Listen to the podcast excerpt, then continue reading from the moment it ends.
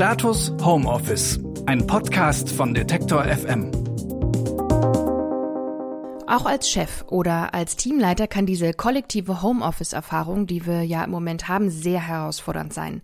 Führen, aber ohne die Mitarbeiterinnen und Mitarbeiter sehen zu können. Deswegen klären wir heute mit Bettina Rollo die Frage, wie führe ich ein Team auch dezentral weiter?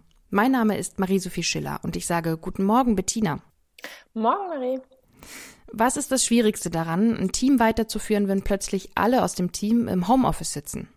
Naja, ich würde sagen, es hat ja so eine gewisse Komplexität. Also Voraussetzung ist natürlich, wir haben es vorher nicht gemacht. Ja, also es gibt ja auch einige Teams, die sind immer remote, die sitzen grundsätzlich in unterschiedlichen Ländern und die sind da natürlich jetzt, also für die verändert sich ja in dem Sinne dann nichts. Mhm. Aber es gibt natürlich viele, die sind eher daran gewöhnt, dass man sich zum größten Teil wirklich am Arbeitsplatz trifft und jetzt sitzen wir auf einmal alle zu Hause. Das heißt, unser, also als Führungskraft merke ich ja erstmal so, jetzt habe ich erstmal das Gefühl von, ich habe sie alle zusammen an einem Ort und kann das, was ich da koordinieren, managen muss, wirklich auch räumlich sehr zentral machen hinzu. Wir sind jetzt dezentral und ich habe jetzt nicht mehr diese, diese Flexibilität in Kontaktaufnahme, die ich sonst habe. Ne? Ich kann nicht einfach im Büro vorbeigehen. Wir haben, wir müssen jetzt vielleicht auch erstmal schauen, ähm, wie wir die Meetingstruktur neu aufsetzen. Und ich glaube, das ist für mich immer so ein, so ein Punkt, den ich momentan sehr betone, ist wirklich zu schauen, wie müssen wir uns denn jetzt kommunikativ neu aufstellen und nicht die alte Meetingstruktur nehmen und sie einfach ins Homeoffice verlagern. Mhm. Weil wir ja gegebenenfalls was Neues brauchen. Also ich glaube, als Führungskraft ist so der erste Schritt erstmal zu schauen, so, ah, okay, jetzt, was hat sich verändert? Sitzen jetzt alle zu Hause am Homeoffice. Ich habe jetzt vielleicht auch nur unterschiedliche Zugriffszeiten auf meine Mitarbeiter wegen Kinderbetreuung etc. pp. Da müssen wir auch was anpassen. Und was heißt das denn für mich jetzt ganz konkret, damit ich weiterhin für Orientierung, Überblick, Koordination und Sicherheit als Führungskraft sorgen kann? So, und, und da dann ganz neu drauf zu schauen und nicht einfach nur die Meetingstruktur, äh, die wir bereits hatten, ins Homeoffice zu verschieben. Das kann auch das Richtige sein, aber ich finde es super, wenn man als Führungskraft und als Team auch hingeht und es nochmal neu beleuchtet und dann gegebenenfalls Anpassungen vornimmt. Hm. Was können denn Führungspersonen jetzt tun, wenn sie durch diese Situation so ein bisschen das Gefühl haben, die Kontrolle zu verlieren über ihre Teams oder die Personen, über die sie vielleicht auch entscheiden müssen? Ja, ich glaube, das erste ist erstmal, dass ich mir, also wenn ich merke, dass mir das so geht, was ich total gut verstehen könnte, ich glaube, mir würde das auf jeden Fall auch so ein bisschen so gehen, mir erstmal zu überlegen, okay, was, was genau gibt mir denn gerade das Gefühl von Kontrollverlust? Also was ist denn gegeben, wenn wir alle an einem Ort sind? Also ganz konkret, ähm, was ich jetzt das Gefühl habe, was ich nicht mehr habe. Ja, also das kann schon damit anfangen, dass ich das Gefühl habe, ich, ich kann besser meine Rolle leben, wenn ich mit Menschen in einem Raum bin und nicht, wenn wir alle am Rechner sitzen. Ja, also es gibt mir einfach zum Beispiel nicht dasselbe Gefühl. Das ist dann aber mehr so eine Erlebenswelt als jetzt was Konkretes, was sich vielleicht, also es wirkt sich dann vielleicht gar nicht aus, sondern es ist einfach nur, wie ich mich da drin fühle, was natürlich auch relevant ist. Aber ich glaube, es ist ganz gut, das zu unterscheiden. Und das andere ist natürlich, dass ich jetzt vielleicht auch merke, so, ah, es gibt so ein paar Mitarbeiter, die ich habe, denen tut's halt gut, wenn die viel persönlichen Kontakt mit mir haben. Jetzt ist die Frage, wie, wie, wie, wie schaffe ich denn die, dieselbe Art von, von Verbindung, dieselbe Art von Begleitung auch, die ich vorher geben konnte, weil wir eben alle zusammen in einem Büro saßen und ich dann einfach vielleicht zwei, dreimal am Tag in den unterschiedlichen äh, mit den unterschiedlichen Personen in Kontakt gegangen sein. Also ich glaube, erstmal festzustellen, so, wenn ich einen Kontrollverlust erlebe, woran mache ich den denn fest? Also woran merke ich, dass ich gerade Kontrolle verliere? So, und dann wäre natürlich die darauf aufbauende Frage zu überlegen, was muss ich jetzt neu machen oder anpassen, damit ich mich einmal als Führungskraft sicher genug fühle, also wieder genug auch vielleicht ein Erleben von Kontrolle habe. Wo muss ich vielleicht lernen, mit mehr Unsicherheit jetzt gerade zu sein?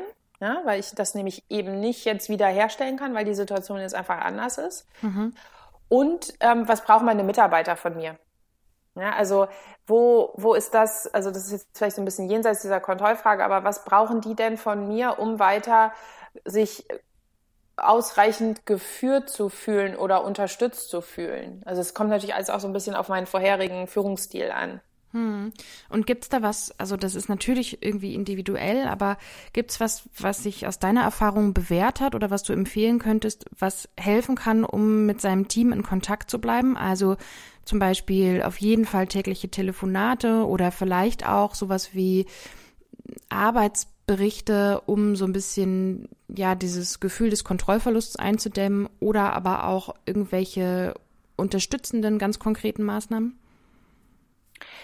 Also ich glaube erstmal, dass die aktuelle Situation ja dadurch, dass sie viel dezentraler ist und die Kommunikation auf einer Ebene ein bisschen sich aufwendiger anfühlt, als sie ist, wenn wir in einem Büro zusammensitzen, dass wir sozusagen in einer Situation sind, wo vom Führungsstil und vom Zusammenarbeitsstil hin wir ein bisschen jetzt gerade wenigstens temporär in, in, in eine selbst wenn ich selbst organisierter ist jetzt gerade schon so ein krasses Wort, aber eine, eine Situation äh, äh, rutschen, wo es hilfreich ist, wenn Teams ähm, befähigt sind, sich mehr auch ein bisschen aus sich selber heraus zu organisieren. Das heißt, wenn wir vorher sehr hierarchisch oder sehr klassisch geführt haben und das sehr vielleicht auch eher über Verteilung von Aufgaben und Anleitungen und, und, und einer sehr, sagen wir mal, klassischen linealen Meilensteinplanung gemacht haben, dann ist jetzt die Frage, schaffen wir das, das auch in so einem dezentralen, remoten Zusammenarbeitsmodus umzusetzen? Und ich glaube, dass das viel Energie und Aufmerksamkeit kostet. Das heißt, das Team jetzt noch mal ein bisschen mehr zu befähigen, an einigen Stellen vielleicht dann doch mehr eigene Entscheidungen zu treffen und aus sich selbst heraus zu organisieren, anstatt es immer wieder über die Hierarchie zu ähm, eskalieren sozusagen, also immer wieder zu mir als Führungskraft hochzuspielen, eine Freigabe oder Antwort zu erwarten und dann äh, weiterzumachen. Ich glaube, das macht auf jeden Fall Sinn, also davon ein bisschen wegzugehen. Und was ich da sehr hilfreich finde, sind durchaus diese Elemente einfach aus, der, aus den agilen Methoden. Also wenn wir Scrum machen würden, dann hätten wir einen bestimmten Zeitrhythmus, so eine Sprintplanung heißt das dann, also in, zum Beispiel für die nächsten zwei Wochen. Und wenn wir das nicht schon so machen wollen, weil das vielleicht auch nicht ganz zu uns passt, was dann aber trotzdem total super sind, dass man eben im Scrum ein wöchentliches Meeting macht. Das heißt Weekly, wird dann die Woche durchgegangen. Wer macht was diese Woche? Wo sind die Abhängigkeiten zwischen den unterschiedlichen Aufgaben? Was sind die die Deadlines, die wir uns gegeben haben, was brauchen wir, wo sehen wir schon Herausforderungen, ähm, wie können wir uns gegenseitig unterstützen. Das sind dann alles so Fragen, die man, ähm, also wo man sich erstmal einen Überblick verschafft und sich dann eben dieser Interdependenzen und der Unterstützungsbedarfe äh, bewusst wird und dann versucht da schon eine Antwort drauf zu finden. Und dann trifft man sich jeden Morgen für so ein sogenanntes Daily, Was man auch ähm, immer so ganz schön in diesem Stand-up-Modus machen kann. Das heißt, da wird jetzt nicht nochmal groß was besprochen, sondern da wird mehr informiert. Das heißt, in einem super knackigen Format hat jeder ungefähr eine Minute zu sagen, das mache ich heute. Und wenn du weißt, dass du gerade noch was von jemandem anders brauchst, dann kannst du das an dem Morgen auch benennen. Und diese beiden Formate sorgen halt dafür, dass wir als gesamtes Team den Überblick haben, wer macht gerade was und was passiert, wo sind auch Zusammenhänge, auf die wir Acht geben müssen. Und durch das Daily halten wir uns halt täglich am Laufen, wie im Grunde unser Fortschritt ist. Und können mhm. dann auch zeitnah auf irgendwie äh, Probleme oder Verzögerungen eingehen. Und das können wir dann aber eben auch gemeinsam machen. Also das, diese Weekly- und Daily-Struktur befähigt uns ja als Team, alle gemeinsam zu überlegen, was braucht's jetzt? Und ich muss das nicht ganz alleine als Führungskraft machen und es muss dann auch nicht unbedingt alles dann über mich geregelt werden, sondern wir können dann im Weekly auch festlegen, okay, wenn es da jetzt ein Problem gibt, dann seid ihr beide diejenigen, die sich darum kümmern und nur wenn ihr das nicht schafft, kommt ihr wieder zu mir zurück. Mhm. Also da gibt's dann einfach ganz viel Abstimmungsmöglichkeit, um Klarheit und Orientierung und damit auch Sicherheit zu schaffen fürs Team. Dezentrale Teamführung. Darum ging es heute. Und ich schicke über die Internetleitung, über die wir gerade sprechen, nach Berlin äh, Grüße zu Bettina. Dankeschön, Bettina. Tschüss. Danke dir, Marie. Von Montag bis Freitag gibt es hier eine kurze neue Folge mit einem Impuls zum Arbeiten im Homeoffice. Abonniert gerne ganz kostenlos diesen Podcast. Ich bin Marie-Sophie Schiller und wünsche einen guten Tag beim Arbeiten zu Hause. Tschüss. Status Homeoffice, ein Podcast von Detektor FM.